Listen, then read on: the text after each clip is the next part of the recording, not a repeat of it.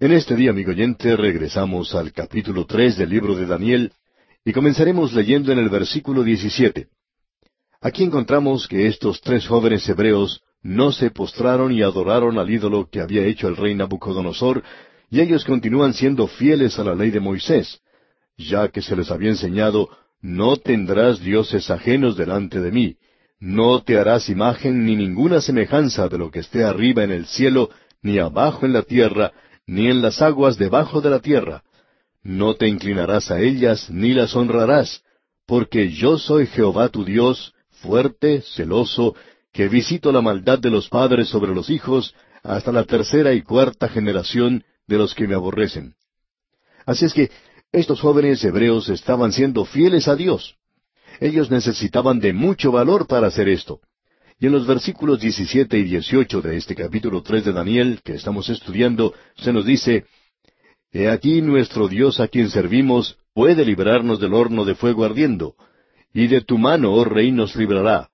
Y si no, sepas, oh rey, que no serviremos a tus dioses, ni tampoco adoraremos la estatua que has levantado. Y vamos a ver ahora la reacción a esta declaración que tiene este hombre Nabucodonosor. Y esto nos prepara para lo que veremos en el próximo capítulo, porque vamos a ver allí que este hombre que está ocupando el trono es una persona anormal en realidad. Él está sufriendo de una forma de enajenación. Y el versículo 19 de este capítulo tres dice, Entonces Nabucodonosor se llenó de ira y se demudó el aspecto de su rostro contra Sadrach, Mesach y Abednego, y ordenó que el horno se calentase siete veces más de lo acostumbrado. Como usted puede apreciar, amigo oyente, este hombre está fuera de sí mismo. Y ya ve usted lo que hace. Él está lleno de ira, y esto revela que tiene un temperamento que no puede controlar. Este hombre estaba dominado por esta emoción, por la ira, y él se vuelve contra estos hombres a quienes él antes había mostrado su favor. Es decir, que él va de un extremo a otro. Y ahora él va al extremo de demostrar su ira de una manera terrible contra ellos. El fuego de este horno se calentó siete veces más de lo acostumbrado. Eso no era en realidad necesario, pero revela lo que había en el corazón de este hombre.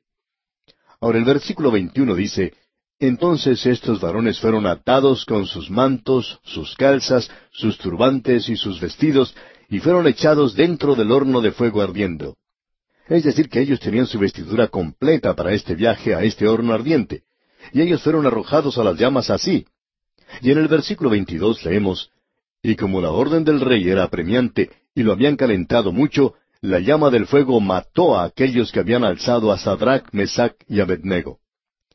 Nos imaginamos que debido al tamaño y a la temperatura de este fuego, estos soldados se acercaron demasiado y cuando fueron a arrojar a estos tres jóvenes al fuego, ellos cayeron junto con ellos. Ahora el versículo 23 nos dice, Y estos tres varones, Sadrach, Mesach y Abednego, cayeron atados dentro del horno de fuego ardiendo. Estos jóvenes fueron arrojados allí inmediatamente, y debido a ese apuro, a esa prisa y a la alta temperatura del horno, aquellos que arrojaron a los cautivos perecieron igualmente en las llamas. Pero veamos lo que sucede ahora, leamos los versículos 24 y 25. Entonces el rey Nabucodonosor se espantó y se levantó apresuradamente y dijo a los de su consejo, ¿No echaron a tres varones atados dentro del fuego? Ellos respondieron al rey, Es verdad, oh rey. Y él dijo, He aquí yo veo cuatro varones sueltos que se pasean en medio del fuego sin sufrir ningún daño, y el aspecto del cuarto es semejante a hijo de los dioses. Este hombre Nabucodonosor no tenía ningún conocimiento del Dios vivo y verdadero en esta ocasión, aunque ya Daniel se lo había presentado. Pero por cierto que él no tenía ningún conocimiento para poder identificar quién era. Ahora nosotros opinamos que el que se encontraba allí era el Hijo de Dios, el Cristo preencarnado. Notemos lo siguiente. Este horno era aparentemente un horno abierto, y Nabucodonosor había esperado ver que estos hombres expiraran inmediatamente y estaba muy sorprendido al verlos vivos y caminando en el fuego. Otra cosa sorprendente para él era poder ver a una cuarta persona, a quien Nabucodonosor describe como a uno semejante a hijo de los dioses. Creemos, como ya hemos indicado, que esta cuarta persona era el Hijo de Dios, el Cristo preencarnado. Ahora, Nabucodonosor, no teniendo ninguna percepción espiritual, solo podría testificar esa apariencia tan fuera de lo común. Él era semejante a uno de los hijos de los dioses, y la preservación de estos hombres fieles a ese fuego ardiente es algo milagroso, por cierto. Deseamos hacer énfasis en esto ya que no hay ninguna otra explicación. O uno acepta esto o lo tiene que rechazar completamente. O el libro de Daniel nos está contando una mentira o nos dice la verdad. Ahora hay un grupo de personas en el día de hoy que han sido identificadas como los neo-ortodoxos. Ellos roban al idioma el significado verdadero, le han quitado el significado al lenguaje de las escrituras. Ellos dicen que en realidad no dice lo que está diciendo, que quiere decir alguna otra cosa que es espiritual. Para nosotros, amigo oyente, este tipo de racionalismo no solo es hipócrita, sino que es engañador, y por lo general se aplica con malignidad y premeditación, debemos decir de paso. En cierta ocasión un anciano pastor, que ya se había jubilado, Decía que él acostumbraba ir a escuchar al hijo de un amigo suyo, a quien cuando era niño había tenido en sus rodillas. Ese hombre ahora era un pastor y predicaba. Este anciano decía pues que escuchaba a este joven hablar en un lenguaje que él estaba acostumbrado a escuchar. Así es que, después de uno de estos sermones, fue a felicitarle y le dijo, Tú estás usando el mismo idioma o lenguaje que utilizaba Juan Wesley. A lo cual el joven predicador contestó, Usé las mismas palabras, el mismo lenguaje que utilizaba Juan Wesley, pero yo no quise decir lo mismo que Juan Wesley quería decir. Amigo oyente, eso es algo positivamente engañador, tomar un verdadero idioma y tratar de explicar de otra manera su verdadero significado. La razón por la cual estamos señalando esto es porque hay muchos milagros en las escrituras que tratan de ser explicados por personas como estas.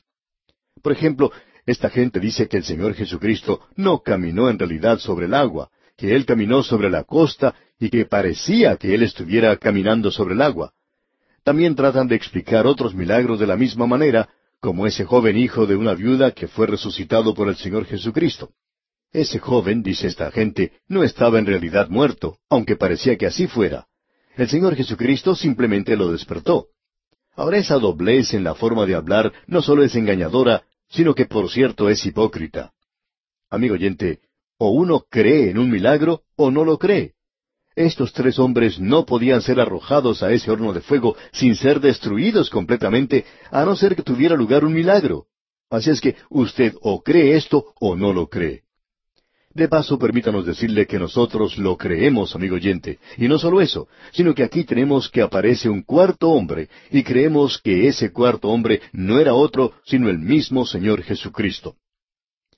Ahora hay algo que queremos mencionar aquí en este punto en particular. Dijimos al comienzo de este capítulo que este es un incidente histórico, y que tenemos aquí un cuadro del período de la gran tribulación. El horno de fuego representa el período de sufrimiento de la gran tribulación. Este hombre Nabucodonosor representa a la bestia que sale de la mar, el anticristo, el último de los grandes gobernantes mundiales. Y esta imagen representa la abominación desoladora. Estos tres jóvenes hebreos representan el remanente que será preservado milagrosamente durante ese período. Y luego tenemos algo que es muy importante e interesante. Daniel no se menciona en este capítulo para nada. ¿Dónde estaba él? Bueno, él no estaba aquí. Aparentemente él ahora tiene un alto cargo en el gobierno, no solo como juez de la Suprema Corte, sino como primer ministro del reino. Así es que él está realizando negocios para el rey, él está representando al rey en algún lugar, él no estaba allí. Pero él es un cuadro de los redimidos que van a ser quitados de la tierra antes del período de la gran tribulación. Y eso, por supuesto, es la iglesia. ¿Qué cuadro más maravilloso se nos presenta aquí, amigo oyente? Ahora, en ese cuarto hombre tenemos algo que es realmente maravilloso para todos nosotros. Es decir, que el Señor Jesucristo estaba allí con ellos, y estará con ellos aquel día, con aquellos que son suyos, cuando ellos tengan que pasar por esas pruebas. Amigo oyente, Él se encuentra con usted y conmigo hoy. Cuando nos vienen pruebas aquí, Él está con nosotros. Cuando Él estuvo aquí en esta tierra, dijo allá en el Evangelio según San Juan capítulo 16 versículo 33, Estas cosas os he hablado para que en mí tengáis paz. En el mundo tendréis aflicción, pero confiad, yo he vencido al mundo. Y el Señor Jesucristo también dijo, He aquí yo estoy con vosotros todos los días. Y Él promete que nunca dejará ni abandonará a los suyos. Bien, volviendo ahora a Daniel, leemos en el capítulo tres versículos veintiséis y veintisiete. Entonces Nabucodonosor se acercó a la puerta del horno de fuego ardiendo y dijo, Sadrach, Mesach y Abednego, siervos del Dios Altísimo, salid y venid. Entonces Sadrach, Mesach y Abednego salieron de en medio del fuego. Y se juntaron los sátrapas, los gobernadores, los capitanes y los consejeros del rey para mirar a estos varones, cómo el fuego no había tenido poder alguno sobre sus cuerpos, ni aun el cabello de sus cabezas se había quemado, sus ropas estaban intactas, y ni siquiera olor de fuego tenían. Ahora estos jóvenes ni siquiera tenían el olor de haber pasado por un incendio. Habrá algunos creyentes que van a estar así en el cielo, pero estos jóvenes no tenían ese olor. Ahora vemos que Nabucodonosor reconoce entonces que estos tres jóvenes eran siervos del Dios Altísimo. Creemos que Él se está acercando cada vez más al conocimiento de Dios. Estos jóvenes salieron, dice aquí, y sus ropas estaban intactas y ni siquiera olor de fuego tenían. Este es un milagro muy claro. Y usted o lo cree o no lo cree, amigo oyente. Si usted no cree esto, no diga que usted cree en la palabra de Dios y que usted es un creyente que confía en el Señor.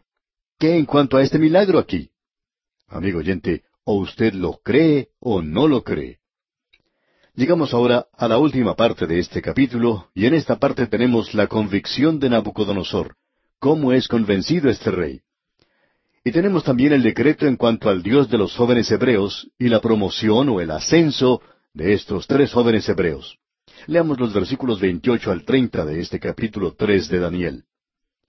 Entonces Nabucodonosor dijo, Bendito sea el Dios de ellos, de Sadrach, Mesach y Abednego, que envió su ángel y libró a sus siervos que confiaron en él, y que no cumplieron el edicto del rey, y entregaron sus cuerpos antes que servir y adorar a otro Dios que su Dios. Por lo tanto, decreto que todo pueblo, nación o lengua que dijere blasfemia contra el Dios de Sadrach, Mesach y Abednego, sea descuartizado y su casa convertida en muladar, por cuanto no hay Dios que pueda librar como éste. Entonces el rey engrandeció a Sadrach, Mesach y Abednego en la provincia de Babilonia. No hay nada personal en esa expresión de Nabucodonosor, pero aún así, él reconoce la omnipotencia del Dios viviente y el poder de Dios al librar a estos tres jóvenes. Él admite que el Dios de ellos es superior al suyo. Y aquí vemos el convencimiento de Nabucodonosor. En el próximo capítulo vamos a escuchar el testimonio de la conversión personal de este rey. Él llegó al convencimiento del Dios vivo y verdadero usted puede apreciar que para este hombre fue un largo camino el que tuvo que recorrer para salir del paganismo, y esto es lo que tienen que hacer muchas personas hoy. Esto es algo que nosotros estamos descubriendo en nuestro programa radial de A través de la Biblia. Tenemos gran cantidad de cartas de personas que han escuchado este programa por mucho tiempo antes de llegar a ser salvos. Hay algunas personas que necesitan escuchar una y otra vez la predicación de la palabra de Dios, las enseñanzas que tenemos en la palabra de Dios, para poder llegar entonces al conocimiento del Dios vivo y verdadero. Luego de escuchar por mucho tiempo, se dan cuenta que necesitan un Salvador y entonces le reconocen como tal. Nabucodonosor, pues, necesitó mucho tiempo para salir del paganismo y la idolatría en la cual él se encontraba y de lo cual estaba completamente saturado. Pero él ahora está avanzando en esa dirección. Podemos apreciar ahora que estos tres jóvenes hebreos tienen nuevamente el favor del rey Nabucodonosor, él los había sentenciado a muerte dos veces, y dos veces ellos habían sido librados milagrosamente. Y recibieron una promoción o un ascenso dos veces. Amigo oyente, el Señor Jesucristo es capaz de guardar a los suyos en este mundo. Este debe ser un pensamiento que nos dé ayuda y ánimo. El Señor Jesucristo dijo allá en el Evangelio según San Juan, capítulo diez, versículos veintisiete y veintiocho, Mis ovejas oyen mi voz, y yo las conozco y me siguen, y yo les doy vida eterna, y no perecerán jamás, ni nadie las arrebatará de mi mano.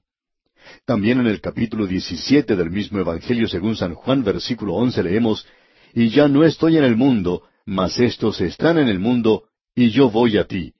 Padre Santo, a los que me has dado, guárdalos en tu nombre, para que sean uno, así como nosotros. Luego en este mismo capítulo, en el versículo 15 leemos, no ruego que los quites del mundo, sino que los guardes del mal. También en el libro de Hebreos capítulo siete versículo veinticinco leemos, por lo cual puede también salvar perpetuamente a los que por él se acercan a Dios, viviendo siempre para interceder por ellos.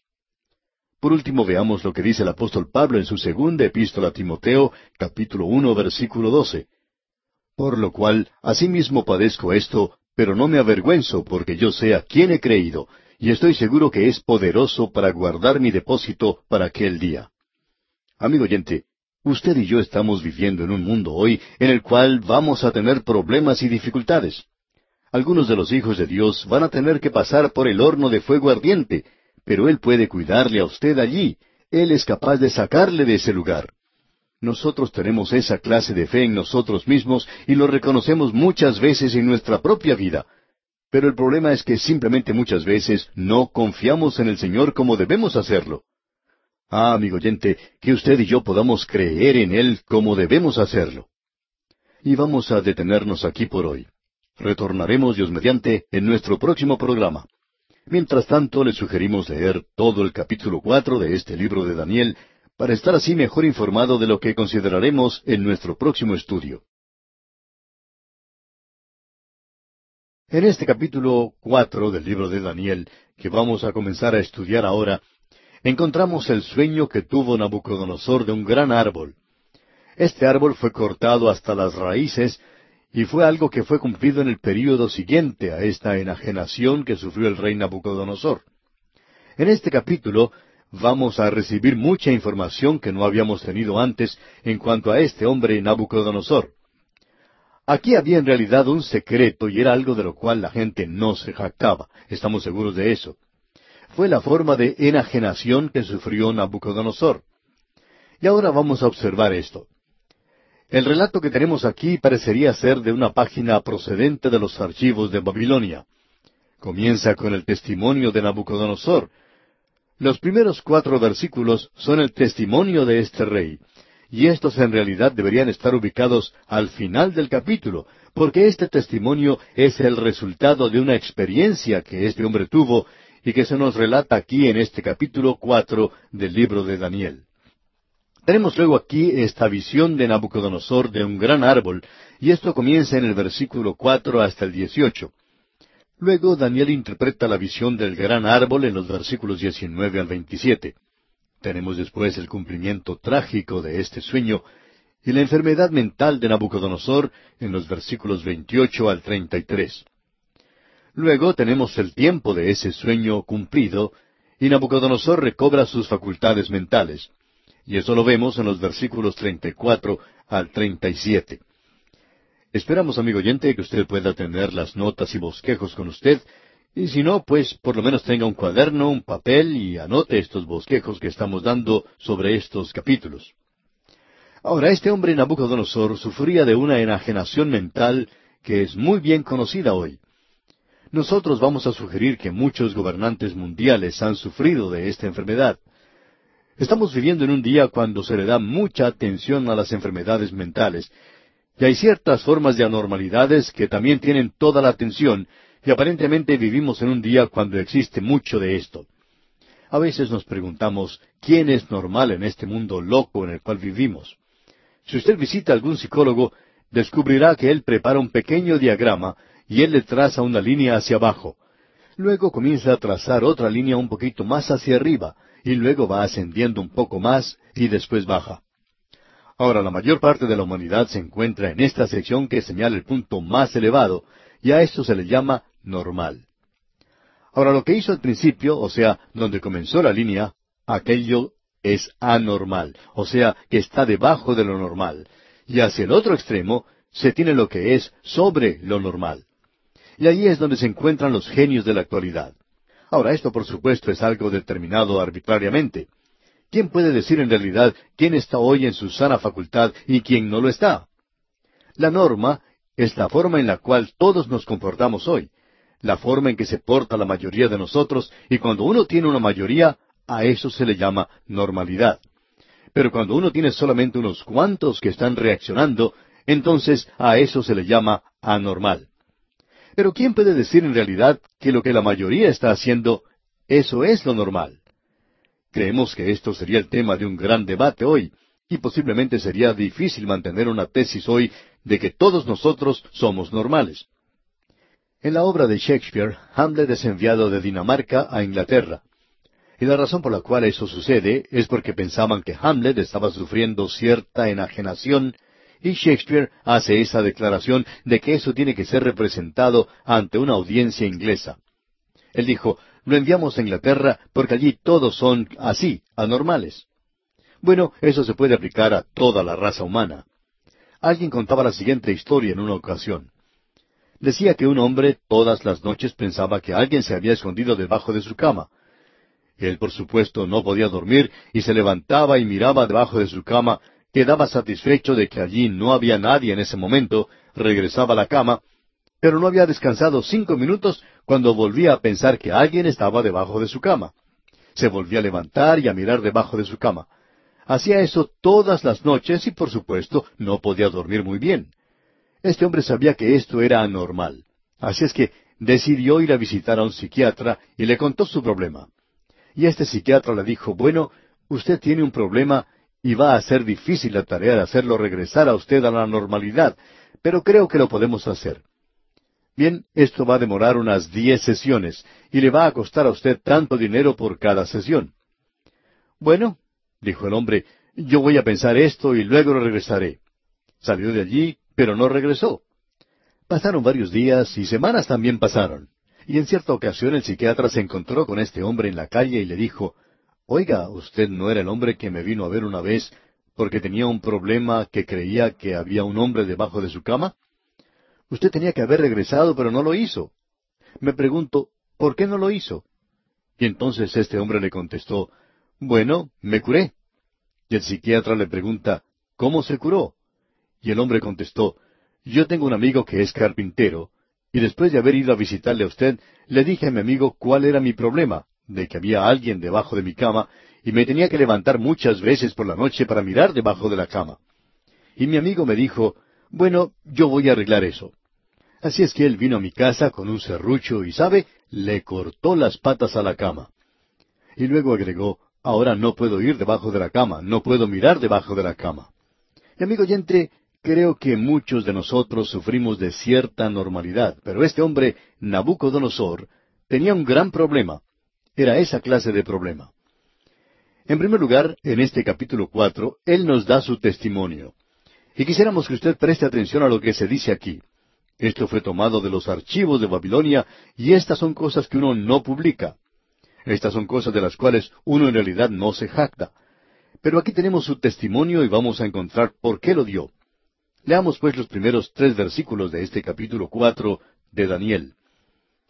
Nabucodonosor, rey, a todos los pueblos, naciones y lenguas que moran en toda la tierra, paz os sea multiplicada.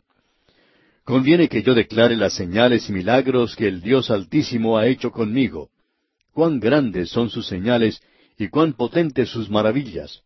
Su reino, reino sempiterno, y su señorío de generación en generación. Creemos que esto en realidad es un testimonio maravilloso. Y además nos muestra cierto desarrollo, cuando observamos lo que decía el capítulo tres, vimos que él había emitido un decreto, pero aquí él nos presenta un verdadero testimonio, nos revela un verdadero desarrollo. En el capítulo tres, versículo veintinueve, él emitió un decreto, y allí él expresaba un convencimiento. Aquí él presenta un testimonio personal. Antes era un decreto, aquí tenemos una decisión. Antes había un convencimiento, aquí tenemos una conversión. Él envía un mensaje de paz a todos los pueblos, naciones y lenguas de toda la tierra. Él no está hablando de paz entre las naciones. Él ha obtenido ya esta paz, gracias a su poder, gracias a su fortaleza militar. En su lugar, Él está hablando aquí de paz en el corazón, lo que siente el pecador cuando sabe que ha sido aceptado por Dios y tiene paz con Dios. La tranquilidad de este hombre fue restaurada, y eso lo vamos a ver al avanzar en este capítulo. Él habla de las cosas que Dios ha hecho para con él. Su testimonio es muy personal. Dios ya no es solamente el Dios de estos tres jóvenes hebreos. Él ahora testifica de las señales de Dios, de sus maravillas y de su reino. Él reconoce que las normas, las reglas de Dios son superiores a Él, que el reino de Dios es superior a Él. Esta es una paz que solo puede llegar al corazón humano cuando éste conoce a Dios. Como dice el apóstol Pablo en su carta a los Romanos capítulo cinco versículo uno, Justificados pues por la fe, tenemos paz para con Dios por medio de nuestro Señor Jesucristo. Esa paz que Él logró por medio de su sangre derramada en la cruz, esa paz que viene al corazón del pecador hoy, esa paz que le asegura que todo está bien debido a que Cristo ya pagó el castigo del pecado y uno ahora está del lado de Dios. Detrás de todos los problemas y dificultades en este mundo, de la tristeza del corazón, detrás de todo esto, se encuentra este asunto del pecado. Las cosas no andan muy bien, como cierto joven dijo en una ocasión, yo no tengo paz conmigo mismo. No tengo paz con mis padres, no tengo paz con mis maestros, yo no tengo paz con nadie. Lo fundamental es que tiene primero que hacerse la paz con Dios. Cuando hay paz en el corazón humano, entonces puede haber paz con aquellos que nos rodean. Pero mientras eso no suceda, los hombres no pueden conocer la paz. Pensamos que mucha de la anormalidad y de lo que se llama enajenación puede ser curado llevando el Evangelio y el conocimiento de Dios a la gente. Hace un tiempo ocurrió un asunto verdaderamente absurdo.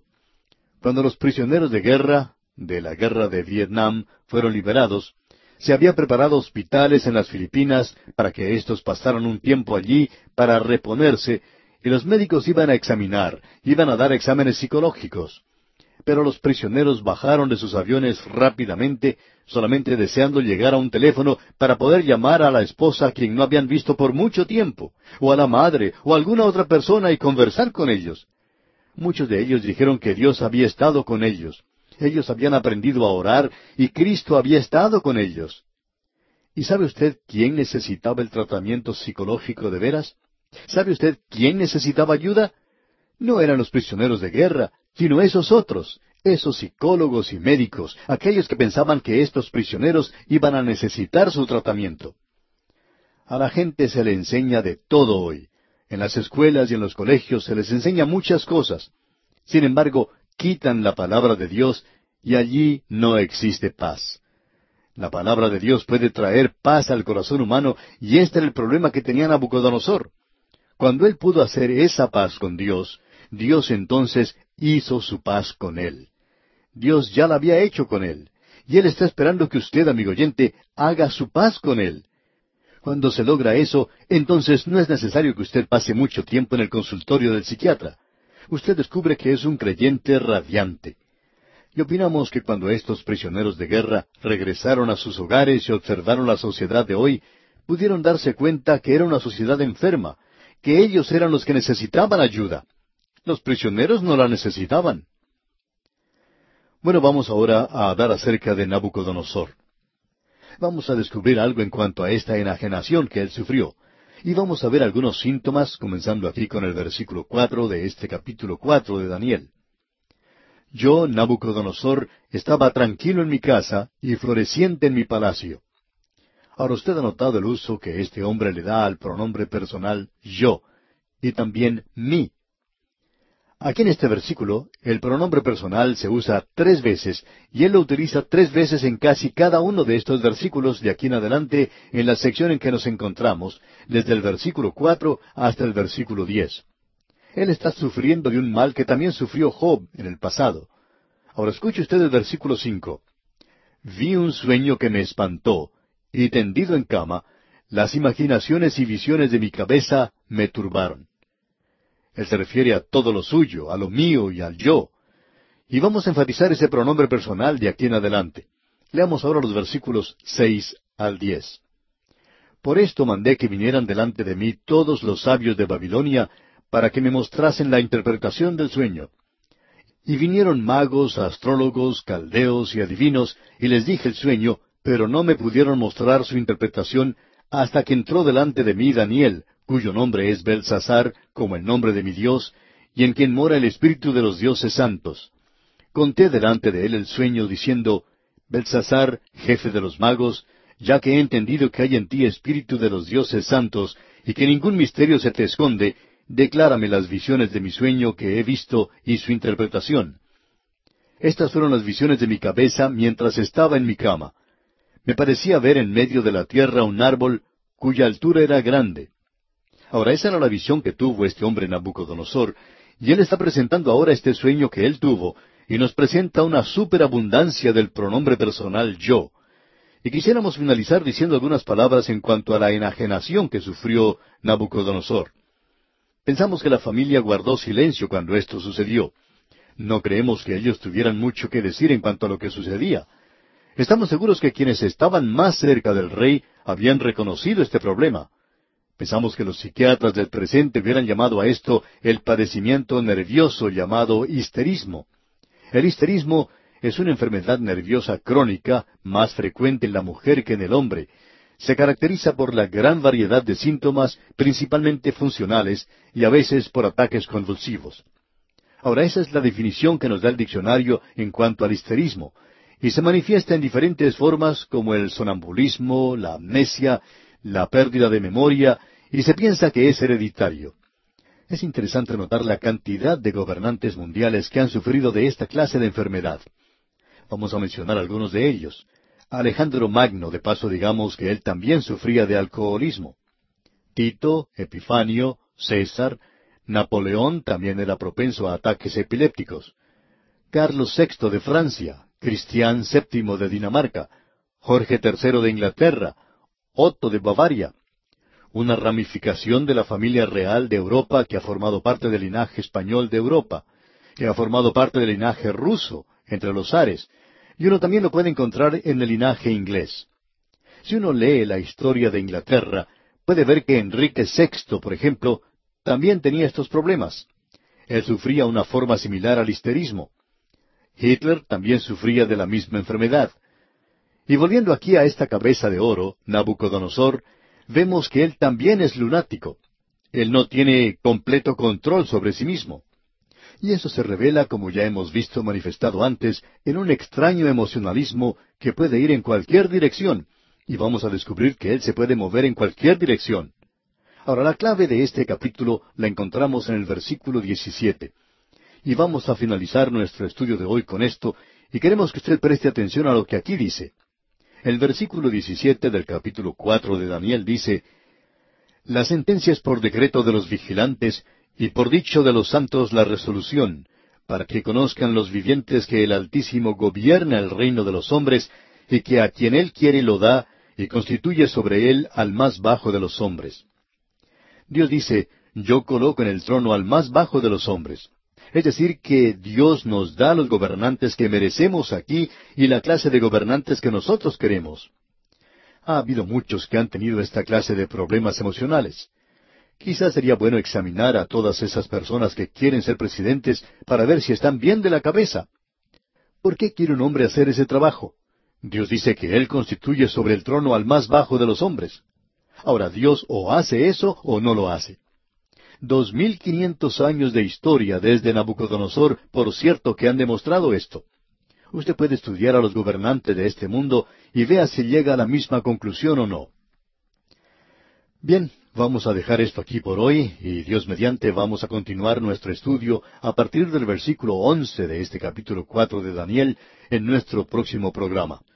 Mientras tanto, le sugerimos leer el resto de este capítulo cuatro del libro del profeta Daniel y estar así mejor preparado para sacar de este estudio el mayor provecho posible. Regresamos hoy, amigo oyente, a este maravilloso capítulo cuatro del libro de Daniel. Cada uno de estos capítulos del libro de Daniel es algo realmente sobresaliente, y esa es la razón por la cual hemos decidido andar un poco más lento en esta parte de este libro. Este capítulo cuatro nos cuenta otro de los sueños de Nabucodonosor.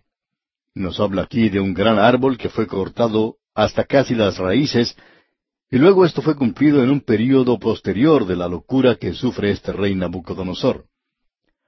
Ahora, en nuestro programa anterior pudimos ver el testimonio que presentó Nabucodonosor después de la experiencia que se nos menciona aquí en este capítulo cuatro. También estuvimos considerando algo del sueño de Nabucodonosor. Vamos a comenzar nuestra lectura hoy en el versículo once de este capítulo cuatro. Pero quizás sería mejor comenzar con el versículo diez para que esto se pueda comprender mejor, y aquí se nos relata la visión que él tuvo. Escuche usted, versículos diez hasta el dieciséis. Vamos a leer en el capítulo cuatro de Daniel. Estas fueron las visiones de mi cabeza mientras estaba en mi cama. Me parecía ver en medio de la tierra un árbol cuya altura era grande. Crecía este árbol y se hacía fuerte, y su copa llegaba hasta el cielo, y se le alcanzaba a ver desde todos los confines de la tierra. Su follaje era hermoso y su fruto abundante, y había en él alimento para todos. Debajo de él se ponían a la sombra las bestias del campo, y en sus ramas hacían morada las aves del cielo, y se mantenía de él toda carne. Vi en las visiones de mi cabeza mientras estaba en mi cama, que he aquí un vigilante y santo descendía del cielo. Y clamaba fuertemente y decía así, Derribad el árbol y cortad sus ramas, quitadle el follaje y dispersad su fruto. Váyanse las bestias que están debajo de él y las aves de sus ramas. Mas la cepa de sus raíces dejaréis en la tierra, con atadura de hierro y de bronce entre la hierba del campo. Sea mojado con el rocío del cielo, y con las bestias sea su parte entre la hierba de la tierra. Su corazón de hombre sea cambiado, y le sea dado corazón de bestia, y pasen sobre él siete tiempos. Hasta aquí la lectura. Ahora vemos que estos versículos nos presentan principalmente la sustancia del sueño que tiene como centro a un árbol. Este árbol creció hasta el cielo y se extendió hasta los confines de la tierra. Era un árbol que tenía un follaje bastante hermoso, era un árbol frutal y esa fruta era comida por todos. Debajo de ese árbol se colocaban a su sombra las bestias del campo, en sus ramas hacían morada las aves del cielo. Ahora un árbol en las Escrituras puede representar a un hombre. Allá en el Salmo 1, versículo 3, hablando del hombre bienaventurado, dice, será como árbol plantado junto a corrientes de aguas. Un árbol también puede representar a una nación, como nos indica Jeremías capítulo 17 e Isaías capítulo 56. Ya hemos visto esto también allá en el libro de Ezequiel capítulo 31 y el árbol de la mostaza que se menciona en los capítulos 12, 31 y 32 del Evangelio según San Mateo representa al cristianismo del presente. El árbol del olivo representa a Israel y también a los gentiles. Usted puede ver esto en el libro de Romanos capítulo once versículos 16 al 24. Solo hacemos mención de esto y si usted quiere estudiar más a fondo, puede ver las notas y bosquejos que nosotros enviamos. Y permítame aquí enfatizar que es muy importante que usted solicite este material para que pueda seguir con nosotros este estudio y también complementar en su casa con su estudio privado personal. No vamos pues a leer estos pasajes porque creemos que es algo muy evidente. Y ya hemos cubierto este mismo terreno con anterioridad, que el árbol puede representar a un hombre como puede representar a una nación, y él representa a la cristiandad así como también a los gentiles. Representa también a Israel. Así es que aquí este árbol representa en primer lugar a Nabucodonosor y a su reino de Babilonia. El rey y el reino son inseparables, y el vigilante y santo que descendía del cielo son inteligencias creadas por Dios y quienes se encargan de la administración de los asuntos de este mundo. Quizá usted no sabe esto, pero el libro de Daniel nos enseña con toda claridad que Dios tiene inteligencias creadas que administran su universo y el mundo en el cual usted y yo vivimos. Dios tiene sus administradores, y bajo él hay muchas inteligencias creadas. Ahora, en oposición a esto, tenemos que Satanás también tiene a sus ayudantes que están a cargo de ciertas áreas de algunas naciones. Ya vamos a ver esto más adelante en el libro de Daniel. Simplemente hacemos mención de esto por ahora. Pues bien, hagamos referencia a estos vigilantes. Ellos pueden ver, pueden oír todo y pueden informar en cuanto a todo. Amigo oyente, hay algo que es muy interesante aquí y es que muchos creyentes piensan que están viviendo en secreto, que ellos no están bajo el ojo de Dios. Pero usted y yo, amigo oyente, aunque podemos hablar en cuanto a querer disfrutar de privacidad, no tenemos ninguna clase de privacidad. En el Salmo 139 se nos dice que uno no puede huir de Dios, no importa a dónde vaya uno. Se nos dice que un pecado en secreto en la tierra es un escándalo abierto en el cielo. Ellos saben todo en cuanto a usted, amigo oyente.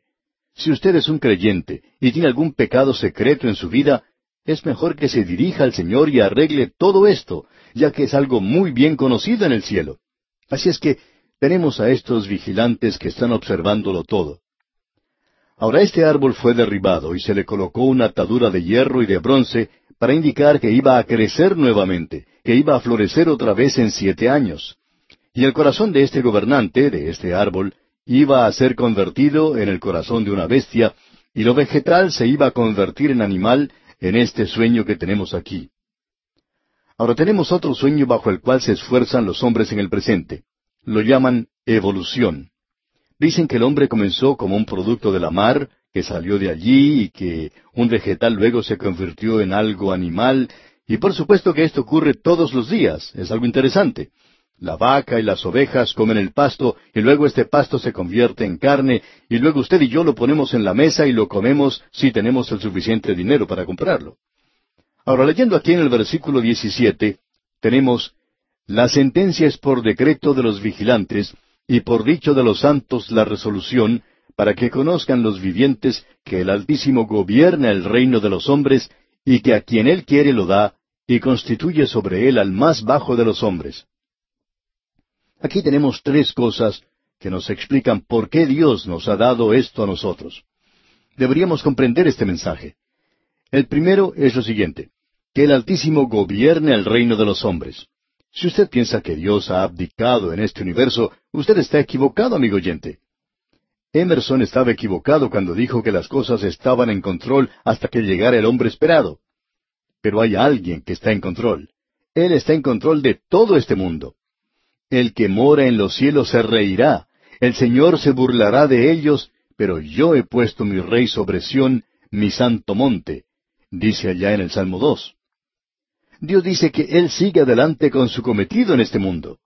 Él ha permitido que Satanás exista para un propósito muy definido, para llevar a cabo esa trama tan perversa de Él. Dios está demostrando algo a sus inteligencias creadas en el día de hoy. Hay muchas cosas tontas en realidad que se dicen en cuanto a Satanás hoy y que no tienen base bíblica para nada. Vamos a hablar de esto más adelante. Ahora el versículo 18 dice, Yo, el rey Nabucodonosor, he visto este sueño. Tú, pues, Belsasar, dirás la interpretación de él, porque todos los sabios de mi reino no han podido mostrarme su interpretación, mas tú puedes, porque mora en ti el Espíritu de los dioses santos. Ahora decíamos que esto fue hecho por una triple razón, y fue así. Solo hemos mencionado una de ellas, que el Altísimo gobierna el reino de los hombres. Las naciones se levantan y caen para demostrar a los hombres que Dios reina y gobierna en los reinos de este mundo. Si usted piensa que su nación es algo especial de Dios en el día de hoy, usted está equivocado, amigo oyente. Todos nosotros ya hemos sido juzgados. Amigo oyente, el vertiginoso descenso en el cual nos encontramos nos va a llevar directamente al juicio de Dios. Él es quien gobierna el reino de los hombres. Esto es algo que nosotros debemos conocer en la actualidad. Ahora, lo segundo que debemos notar es lo siguiente. A quien Él quiere, lo da. Quizá usted opina que este partido político fue el que ganó o fue aquel otro. Amigo oyente, quizá los partidos políticos también opinen lo mismo. Sin embargo, Dios es el que realiza estas cosas según su voluntad. Y eso puede causar que algunos se enorgullezcan y digan, yo estoy ocupando este cargo por la voluntad de Dios. Muchos de los reyes del pasado tenían esta noción de que ellos estaban gobernando en lugar de Dios. No creemos que eso sea cierto. Dios es quien los coloca en el poder. Ahora, la tercera declaración que tenemos quizá perturbe a algunos, pero notemos lo que Pablo dice allá en su epístola a los Romanos capítulo 13, versículo 1. Él dice, Sométase toda persona a las autoridades superiores, porque no hay autoridad sino de parte de Dios, y las que hay, por Dios han sido establecidas. ¿Por qué permite Dios a ciertos poderes que gobiernen a esta tierra? Bueno, la tercera declaración es algo que debe provocar humildad a la humanidad y también a los partidos políticos de cualquier país, y constituye sobre él al más bajo de los hombres. Ahora, si usted piensa que nosotros elegimos al mejor, se puede dar cuenta que no es así, amigo oyente. Dios dice que Él coloca al más bajo de todos los hombres. Y usted puede tomar esta declaración como quiera. Se encuentra en la palabra de Dios y Dios no la va a quitar de allí. Y para confirmar esto, Todo lo que uno tiene que hacer es leer la historia. Solo es necesario leer un poco de historia de cualquier país para darse cuenta de los crímenes y cosas terribles que han sucedido en el pasado. Hay algunos gobernantes de los cuales ni siquiera se puede hablar. Por ejemplo, en la historia de Inglaterra se menciona la batalla de las rosas. Esto parecería algo romántico, pero fue en realidad una orgía de sangre. Fue algo realmente terrible. Amigo oyente, Dios constituye sobre el trono al más bajo de los hombres. Y nosotros tenemos la clase de gobernantes que merecemos. La gente se queja acerca del gobierno, del Congreso y cosas por el estilo. Pero amigo oyente, fue usted quien los colocó en ese lugar. Usted votó por ellos. Y Dios permite que el más bajo de los hombres llegue al poder. Esto tendría que ser algo que causa mucha humildad, sino humillación, a quienes están en posiciones de autoridad. Notemos ahora lo siguiente, y la historia verifica esta declaración. Si usted quiere mirar a la historia de manera honesta y honrada, la cabeza de oro era una persona demente. Y eso es lo que Nabucodonosor era. Él sufría de cierta clase de demencia, como hemos estado diciendo. Era un gobernante muy brillante, formó el primer imperio mundial, fue el primer gran gobernante del mundo. Pero hubo un momento cuando él, a causa de la enfermedad que padecía, no sabía ni siquiera quién era. Alejandro Magno, por su parte, fue un alcohólico. Julio César y Napoleón sufrían de epilepsia. Hitler era normal. Ni Mussolini ni Stalin entre ellos se calificarían como individuos normales. Aquellos que establecieron el país de los Estados Unidos no lo establecieron como un reino porque creían que ningún hombre debía ser confiado para gobernar. Y eso es cierto. Y Dios ha demostrado eso por un período de tiempo. Y aquí dice, y constituye sobre él al más bajo de los hombres. Y ahora Daniel interpreta este sueño. Leamos el versículo 19. Entonces Daniel, cuyo nombre era Belsasar, quedó atónito casi una hora, y sus pensamientos lo turbaban. El rey habló y dijo, Belsasar, no te turben ni el sueño ni su interpretación. Belsasar respondió y dijo, Señor mío, el sueño sea para tus enemigos, y su interpretación para los que mal te quieren. Esto fue algo realmente sorprendente para Daniel. Él quizás sospechaba algo, pero ahora que Nabucodonosor es su amigo, y él es el primer ministro, ya que el primer sueño que tuvo Nabucodonosor le había establecido a él en esta posición, este sueño ahora lo deja turbado, y la interpretación es tan terrible que Daniel no desea revelar esto al rey. Pero Daniel resiste cualquier tentación que haya tenido de ocultar la historia completa de Nabucodonosor, porque ahora él le presenta la interpretación completa al rey. De paso, digamos que esto nos hace pensar en si los médicos deberían decirles a los pacientes la verdad en caso de una enfermedad fatal. Bien, Daniel pues le contó todo a Nabucodonosor, y nosotros creemos que los médicos deberían decirle todo al paciente, no importa quién sea esa persona o cuáles sean las circunstancias. Cuando un hombre está por dar el paso más importante de su vida, él debería saberlo. Es decir, si alguien lo sabe ya. Esa información debe ser pasada a la persona.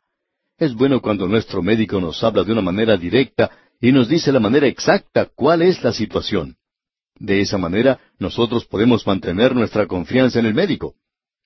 Desafortunadamente hay muchas personas que prefieren que el médico les siga diciendo cosas lindas, que los haga sentir bien.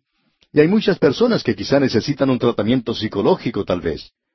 Un médico dijo que él había recetado píldoras o pastillas de azúcar más que cualquier otra clase de píldoras. Su clientela estaba formada de mujeres ricas y todo lo que ellas necesitaban era que alguien las animara un poquito, si ellas estaban bien. Y algunas de ellas estaban enfermas, pero solo en la cabeza, por supuesto. Ahora Daniel va a decir aquí las cosas tal cual son. Él usa mucho tacto al presentar este problema. Él le dice a Nabucodonosor primero que lo malo de este sueño fuera para los enemigos del rey.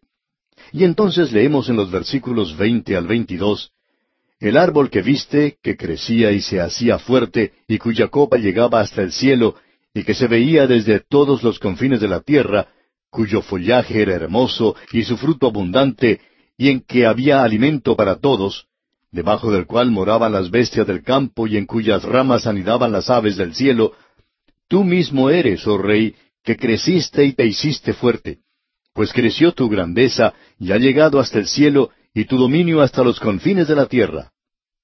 El árbol que era Nabucodonosor había crecido, se hizo fuerte, se hizo grande. Él es el gobernante mundial del entonces mundo civilizado y dominaba todo eso. Ese es el cuadro que se nos presenta aquí. Y amigo oyente, vamos a tener que esperar Dios mediante hasta nuestro próximo programa para ver cuál es esa cosa tan terrible que le sucederá a este hombre Nabucodonosor. Creemos que esta sección que estamos considerando es algo muy importante. Es muy importante para comprender lo que está sucediendo en el día de hoy en el cual vivimos. Los creyentes debieran estar bien informados en cuanto a esto.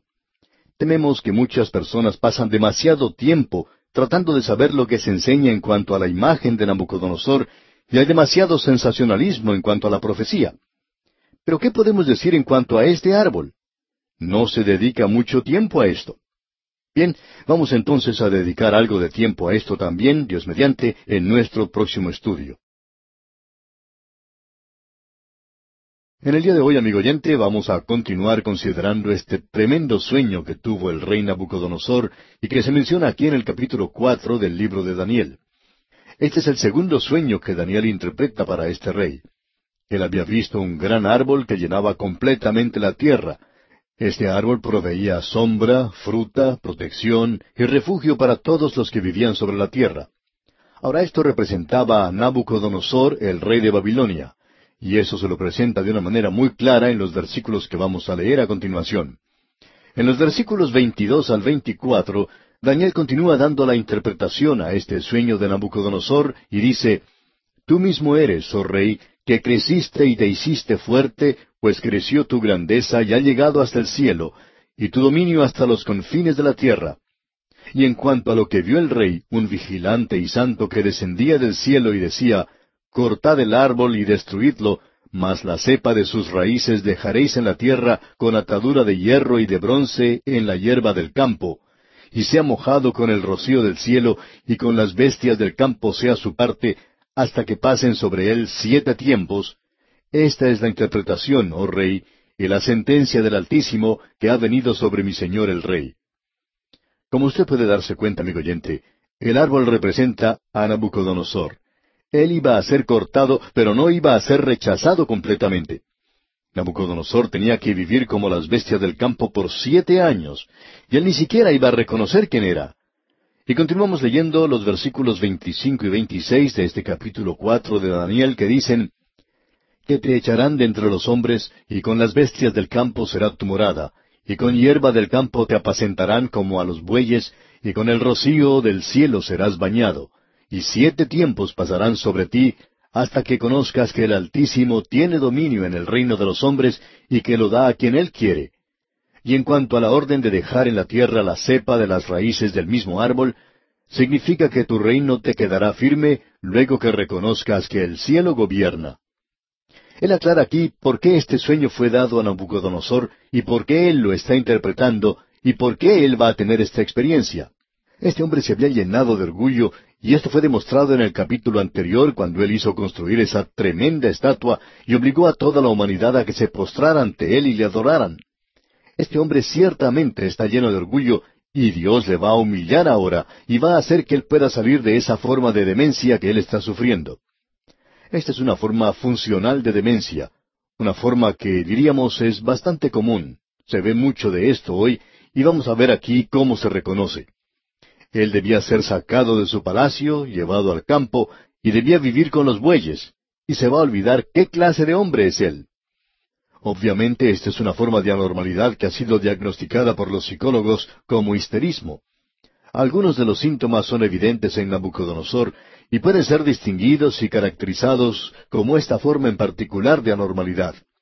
Lo que uno tiene aquí son síntomas de una expresión de la emoción excesiva. Es una psicosis maníaco-depresiva. En un instante el paciente está lleno de gozo y es muy amigable, pero en el próximo instante se muestra antagonista y rencoroso. Es una neurosis psíquica. Es un estado en que el paciente cambia rápidamente de un estado de alegría a un estado de tristeza. Hay muchas personas que tienen síntomas leves de esta enfermedad. Estamos seguros que usted conoce a personas que a veces están de mal genio y otras veces están rebosando de gozo. Y creemos que eso es cierto en cuanto a muchos de nosotros. Pero lo que tenemos aquí es una verdadera enfermedad.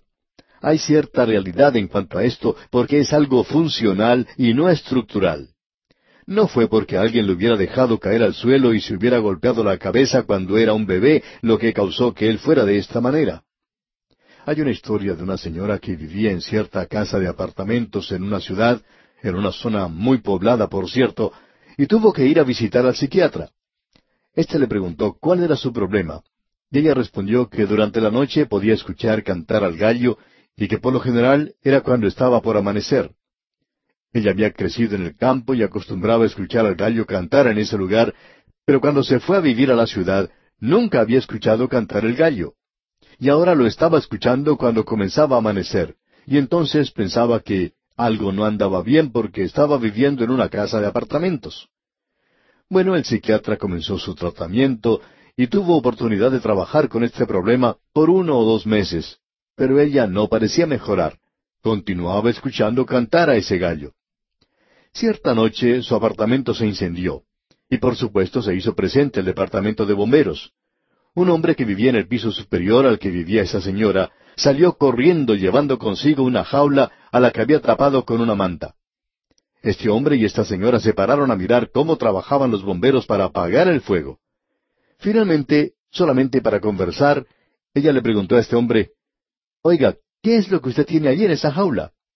Y él, levantando la manta, dejó la jaula al descubierto, y allí esta señora pudo ver a un gallo. Allí mismo se desmayó, y cuando recobró el conocimiento, le preguntaron que por qué se desmayaba cuando miraba a un gallo. Y ella respondió, He estado yendo por un mes consecutivo donde un psiquiatra porque he estado escuchando cantar un gallo cada mañana. Amigo oyente, esa enfermedad era algo real para ella.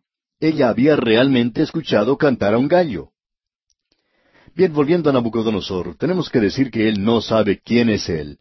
Y esto es algo también real y verdadero. Esta es una forma de anormalidad que muchos gobernantes en el mundo han sufrido, muchos gobernantes conocidos. Dios había dicho que Él coloca o constituye en el poder al más bajo de los hombres. Y lo interesante de esto es que la historia nos demuestra eso.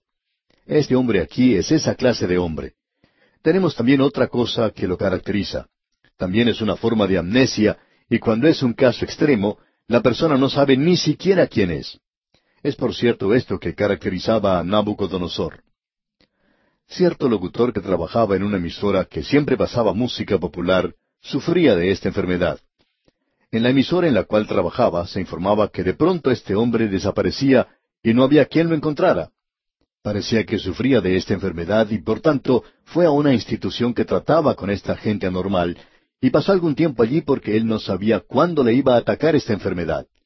Y durante ese período él no sabía ni quién era. De pronto se curaba por un tiempo y regresaba a su trabajo. Alguien le preguntó a un colega de este hombre por qué actuaba así él y qué era lo que causaba esa enfermedad.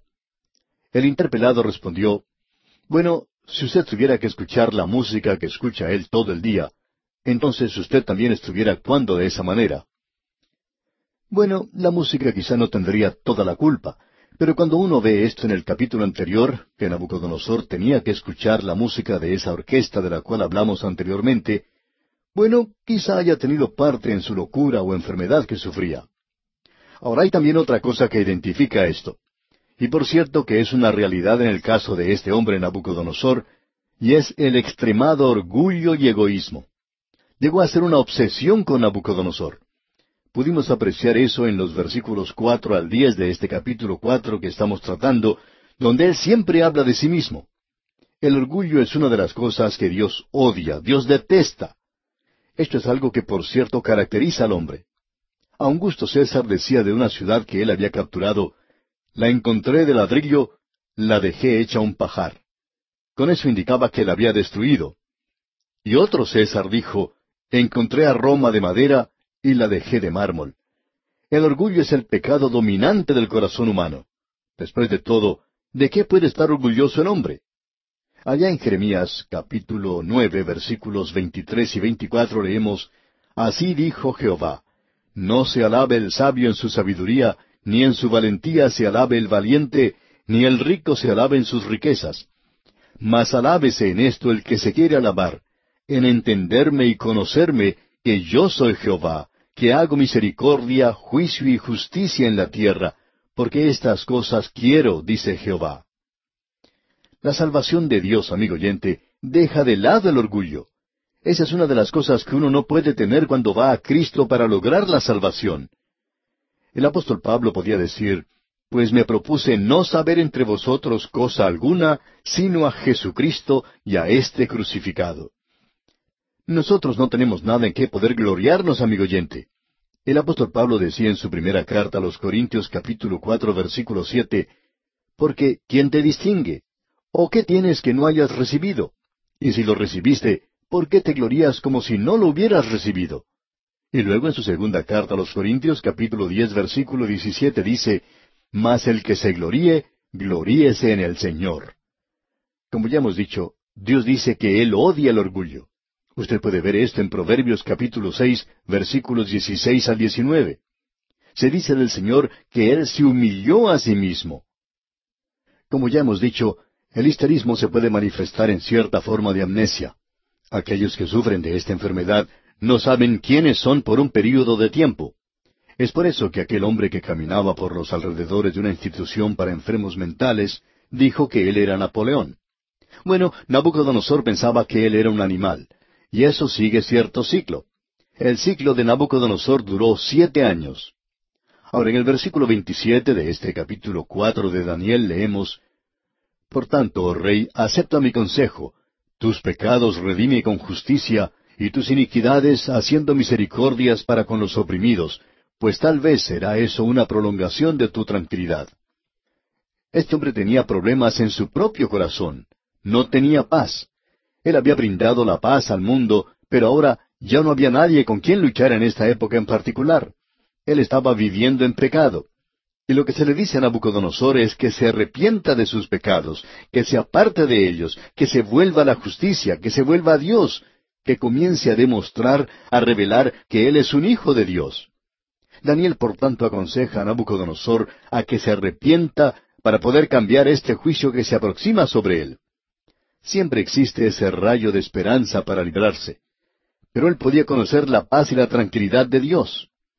Pensamos nosotros que esta fue la última advertencia de parte de Dios a Nabucodonosor. Amigo oyente, Mucha de la anormalidad en el día de hoy es en realidad un problema espiritual. No decimos que todo es eso, porque sabemos que no lo es. Existe una base estructural, no solamente funcional. Es decir, que si a usted lo dejaron caer cuando era un bebé y se golpeó la cabeza, eso quizá puede explicar su conducta.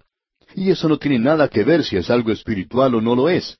Pero mucho de lo que existe hoy es espiritual. La condición espiritual del hombre es algo anormal.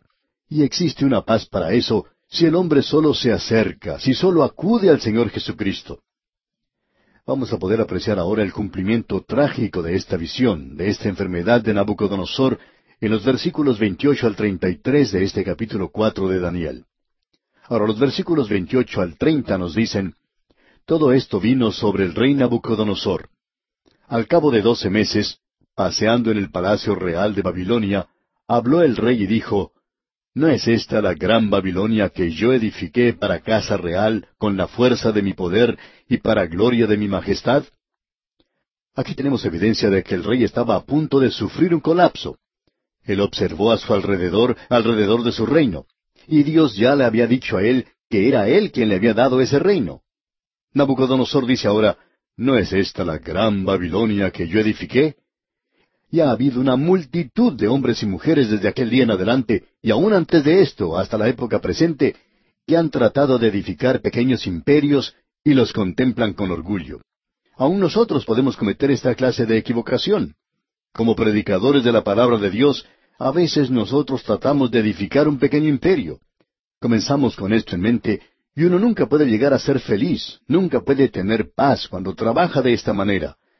Y un pasaje como este en las Escrituras, como el que estamos estudiando hoy, nos puede dar luz en la posición en que nosotros estamos, y puede revelarnos que tal vez nosotros estamos tratando de edificar un pequeño imperio. Pero eso no es lo que somos porque nuestro ministerio es el de edificar la vida de la gente, no la de tratar de edificar un gran imperio. Así es que podemos aconsejar a los jóvenes predicadores del presente que ellos se pueden ahorrar mucha tristeza, mucho quebrantamiento de corazón de parte de aquellos que se supone lo apoyan a uno si uno hace estas cosas. Lo mejor es comenzar a edificar las vidas de la gente y pensamos entonces que el Señor le permitirá a uno tener lo que Él quiere que tenga. Bien, veamos lo que le sucedió entonces a Nabucodonosor. Leamos los versículos 31 al 33 de este capítulo 4 de Daniel. Recuerde que estaba Nabucodonosor hablando. Y dice el versículo 31, Aún estaba la palabra en la boca del rey, cuando vino una voz del cielo. A ti se te dice, rey Nabucodonosor, el reino ha sido quitado de ti, y de entre los hombres te arrojarán, y con las bestias del campo será tu habitación, y como a los bueyes te apacentarán, y siete tiempos pasarán sobre ti, hasta que reconozcas que el Altísimo tiene el dominio en el reino de los hombres, y lo da a quien él quiere. En la misma hora se cumplió la palabra sobre Nabucodonosor, y fue echado de entre los hombres, y comía hierba como los bueyes, y su cuerpo se mojaba con el rocío del cielo, hasta que su pelo creció como plumas de águila, y sus uñas como las de las aves. Este hombre sale del palacio y va a vivir con la naturaleza. Y pensamos que si uno hubiera tenido la oportunidad de conversar con él en aquel entonces, quizá él no hubiera descubierto que era normal. Quizá él hubiera dicho que era uno de los hijos de la naturaleza, que iba a vivir con los animales porque eran sus hermanos y sus hermanas. Ahora alguien puede considerar esta cosa tan interesante y decir, bueno, ¿es esto histórico? Bien, el señor Alberto Barnes escribió un libro en cuanto a esto y dice, Barrasus, el historiador de Babilonia, hace referencia a una extraña enfermedad que sufría Nabucodonosor antes de su muerte. Hasta aquí las palabras del señor Alberto Barnes. Ahora hay descubrimientos recientes que indican que esa declaración está correcta.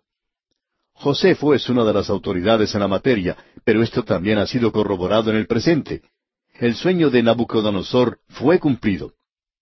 Ahora, en el versículo 34 del capítulo 4 de Daniel leemos, Mas al fin del tiempo, yo Nabucodonosor alcé mis ojos al cielo, y mi razón me fue devuelta, y bendije al Altísimo, y alabé y glorifiqué al que vive para siempre, cuyo dominio es sempiterno, y su reino por todas las edades. Al comienzo del capítulo cuatro él había dado su testimonio, y ahora podemos agregar esta parte a eso. Y en el versículo treinta y cinco continúa diciendo, Todos los habitantes de la tierra son considerados como nada, y él hace según su voluntad en el ejército del cielo y en los habitantes de la tierra, y no hay quien detenga su mano y le diga, ¿qué haces? Amigo oyente, Nabucodonosor aprendió que Dios es quien gobierna todas las cosas, y Dios es quien está hoy en control del universo, y él aceptó esta fe que le había venido a él como la voluntad de Dios para su vida. Precisamente ese corazón orgulloso que él tenía lo entrega ahora a la voluntad de Dios. Y eso es lo que muchos creyentes necesitan hacer hoy. En los versículos 36 y 37 continúa hablando Nabucodonosor y dice, En el mismo tiempo mi razón me fue devuelta, y la majestad de mi reino, mi dignidad y mi grandeza volvieron a mí y mis gobernadores y mis consejeros me buscaron, y fui restablecido en mi reino, y mayor grandeza me fue añadida. Ahora yo, Nabucodonosor, alabo, engrandezco y glorifico al Rey del cielo, porque todas sus obras son verdaderas y sus caminos justos, y él puede humillar a los que andan con soberbia. A Nabucodonosor se le devuelve la razón. Él vuelve a recuperar su posición como rey de Babilonia. Le rodean todos los oficiales del gobierno. Su reino no había corrido peligro durante este largo período de ausencia del rey, y a él se le dio mayor grandeza que la que tenía antes, porque él ahora tiene el conocimiento del Dios vivo y verdadero. Vamos a detenernos aquí por hoy, amigo oyente, y Dios mediante en nuestro próximo estudio vamos a considerar el capítulo cinco de este libro de Daniel.